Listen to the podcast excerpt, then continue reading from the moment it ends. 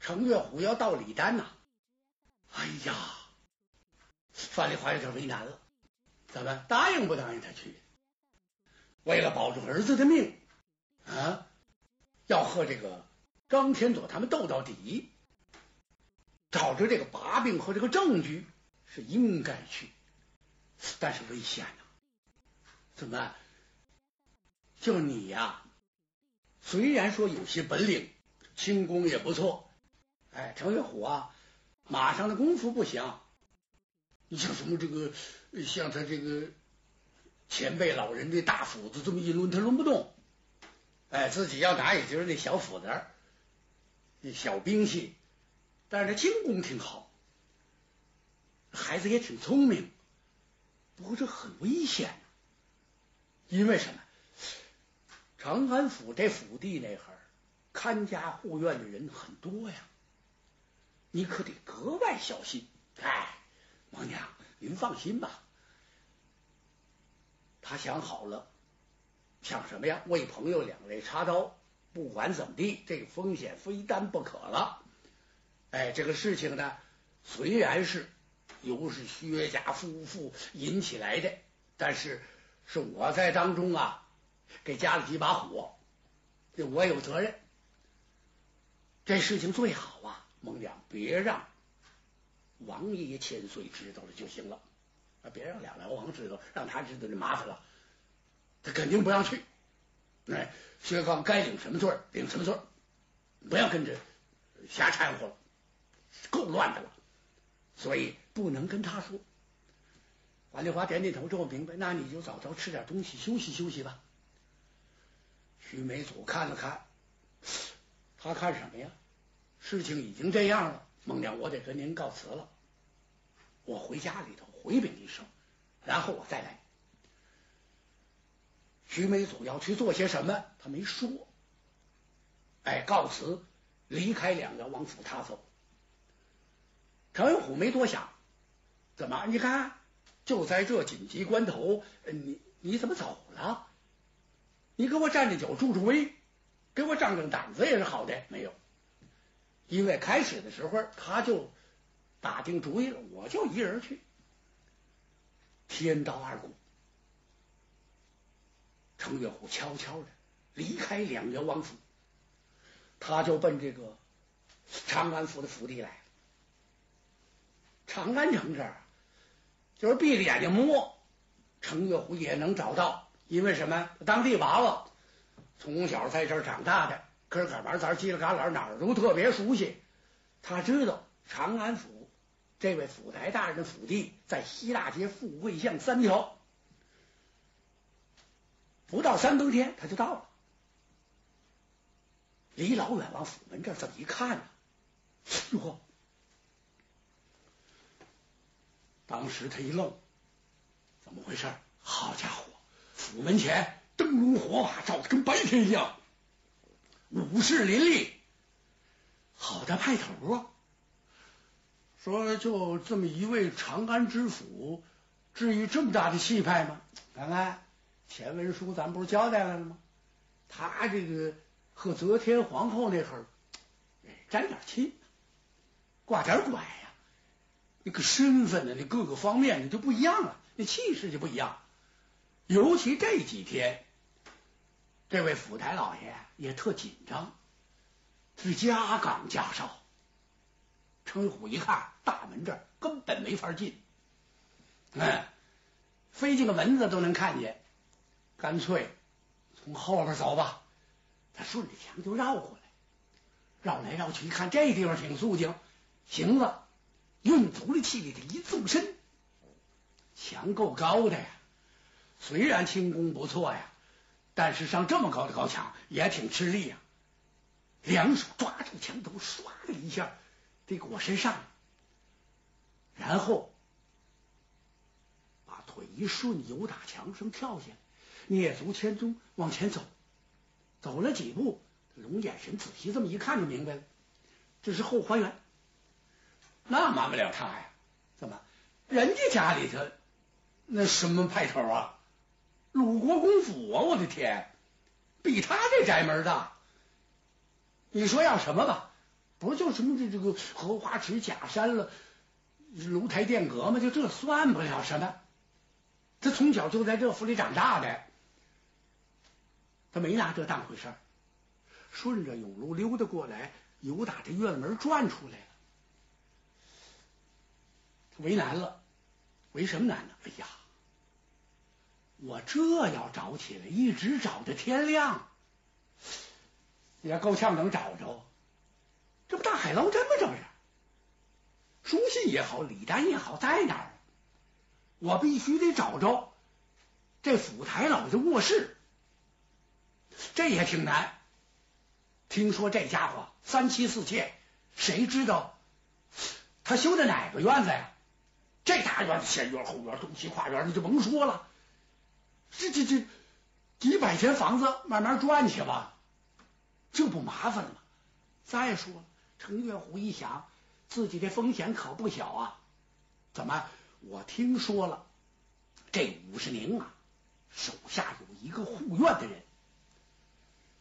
这护院人跟他这个关系相当密切，也不在什么年头、什么月份，他曾经救过这个人的性命。此人呢，什么都不要了，一直就追随着这位府台官，就给他当了保镖。此人江湖人称为秋兰公。光听这个名儿，没见过面。这人呢很特殊，向来是深居简出，从不惹祸，多一句话都不说。他手下的徒弟跟他一样，他教徒弟特别严格。你不是跟我学了武术了吗？出去之后绝不许带出来会武的样子。啊，没学几天呢，这这这这这嘴就撇上了啊！膀子这么一晃，走起路来数螃蟹的横着，跟草车似的上边晃，瞅谁都不顺溜。瞧瞧人那胳膊，看看自己这胳膊，干嘛？比比这胳膊根，这就要较量较量，让这武术给催的，这儿可不行。挨打都不许言语，挨完打回来接茬打，谁打师傅打。这裘然公就这么厉害。程玉虎一想，我可别碰上他。好嘛，李丹没到着，我再让他把我收拾一顿，那还好说呀。这要把我逮着呢，逮着我之后，这好长安府府台大人的家里头闹小偷，这可麻烦了。这小偷谁呀？某某某，这这这可坏了。哎呦，程月虎啊，站在墙根这是后悔了。怎么，我我怎么揽这么个差事？应该前思思后想想。哎呀，大哥徐梅祖啊，你太不够朋友了，他埋怨起别人来了。怎么回事？你你劝劝我呀！我跟蒙娘那儿这么一说，你你给我浇浇这火啊！你这这现在怎么办呢？就在这时，前面灯光这么一闪，哎，别胡思乱想了。他随这灯光就过来，一看有两个人。一个人提着灯笼，一个人手里就提着个提盒。这个程月虎明白，这里边肯定是酒菜。哎，他心中暗喜呀，人走时气，马走镖，甭问，府台老爷大概要吃夜宵。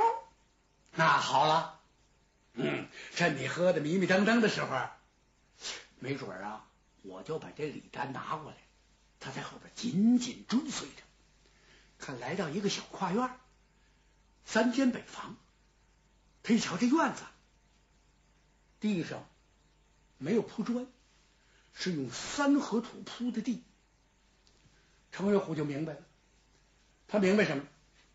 这是个武术场子，有人在这儿教武功，不要这个砖漫地，用三合土、黑土、黄土加沙土，把这个地呀重新给铺了。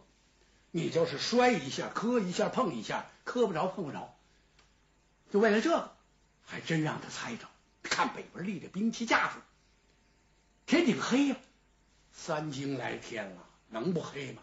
满天的星斗没月光，他一看，那明光闪亮，甭细看什么兵器了，哎呦，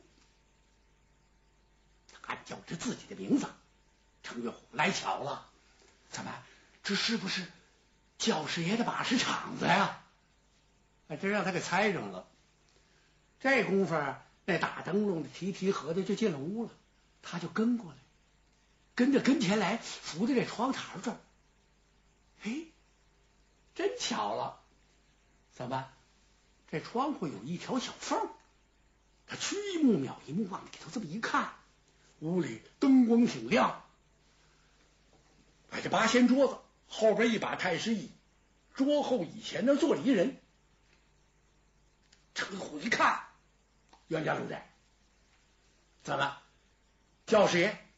没错，这老头啊，将近六十岁的年纪了，站起来的身量不高。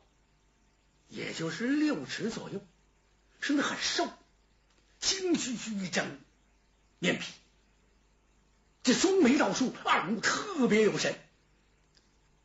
他怎么知道是教师爷？就这部胡须，他这胡须与众不同。怎么？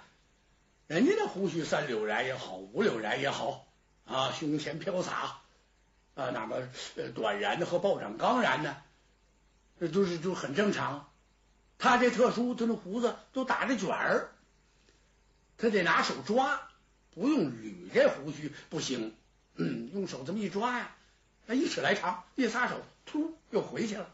陈小虎差点乐了，嘿，卷毛胡子是他。他的徒弟赶快把酒菜给摆在这儿。师傅，您看有什么吩咐？没有了。你们都精神点，听见没有？呃，就这几天的功夫，大人吩咐过了。过了几天之后，这个案子一落下来，那就没有咱们什么事儿了。那这几天得格外小心，因为什么呢？不用多交代了。哎，现在被关押的这个人是非同等闲，你们都得放聪明一点。遵命。说着，这两个人就退出。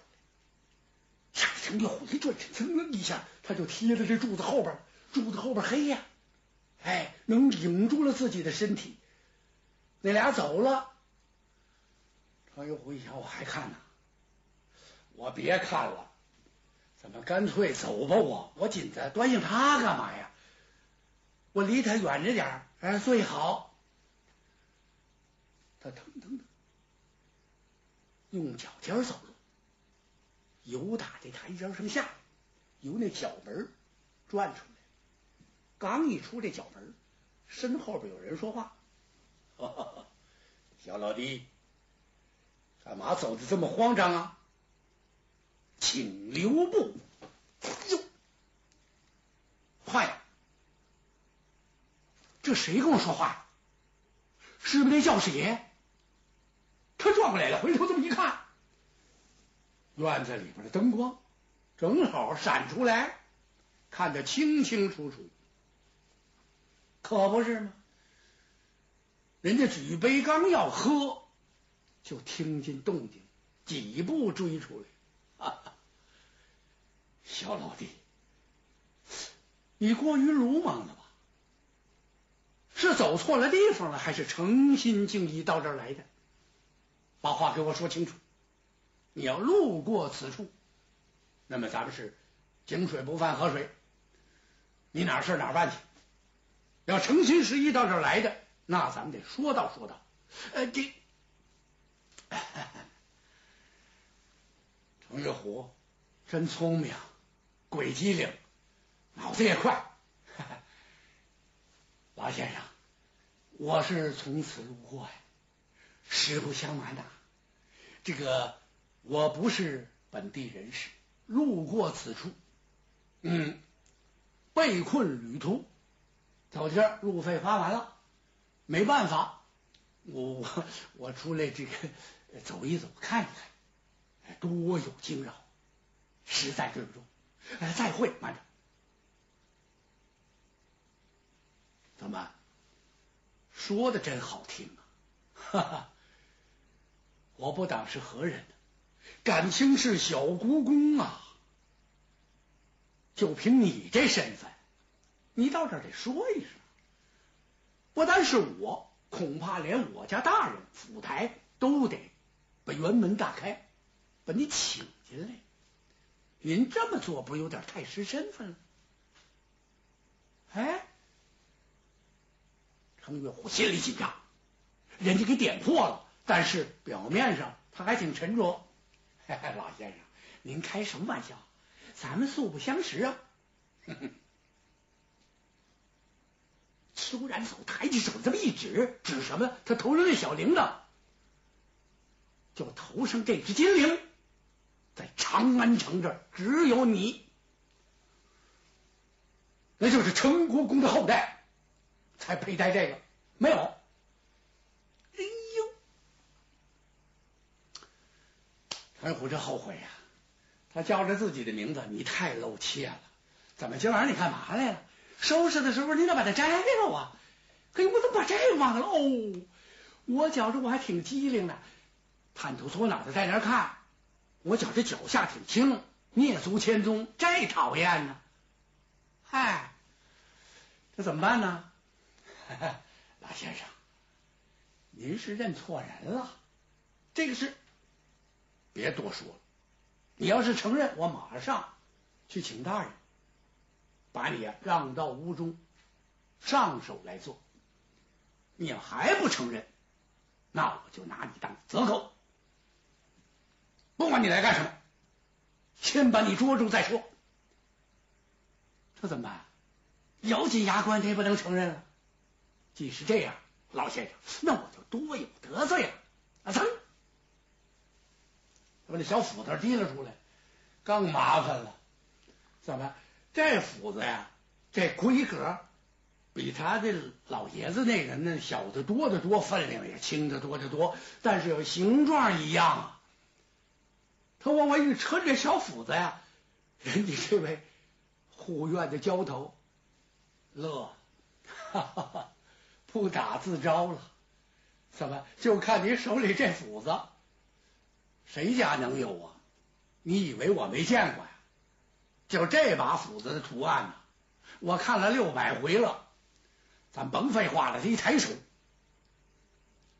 由大腰里抽出一口小宝剑。那小宝剑才一尺多长，可这剑一出匣呀，唰，一片寒光。程月虎可大开眼界了。我在兵器谱上可是没少看呐，光知道齐名，没见过此剑。这不是就是想当年专诸刺过王僚的那口鱼肠剑？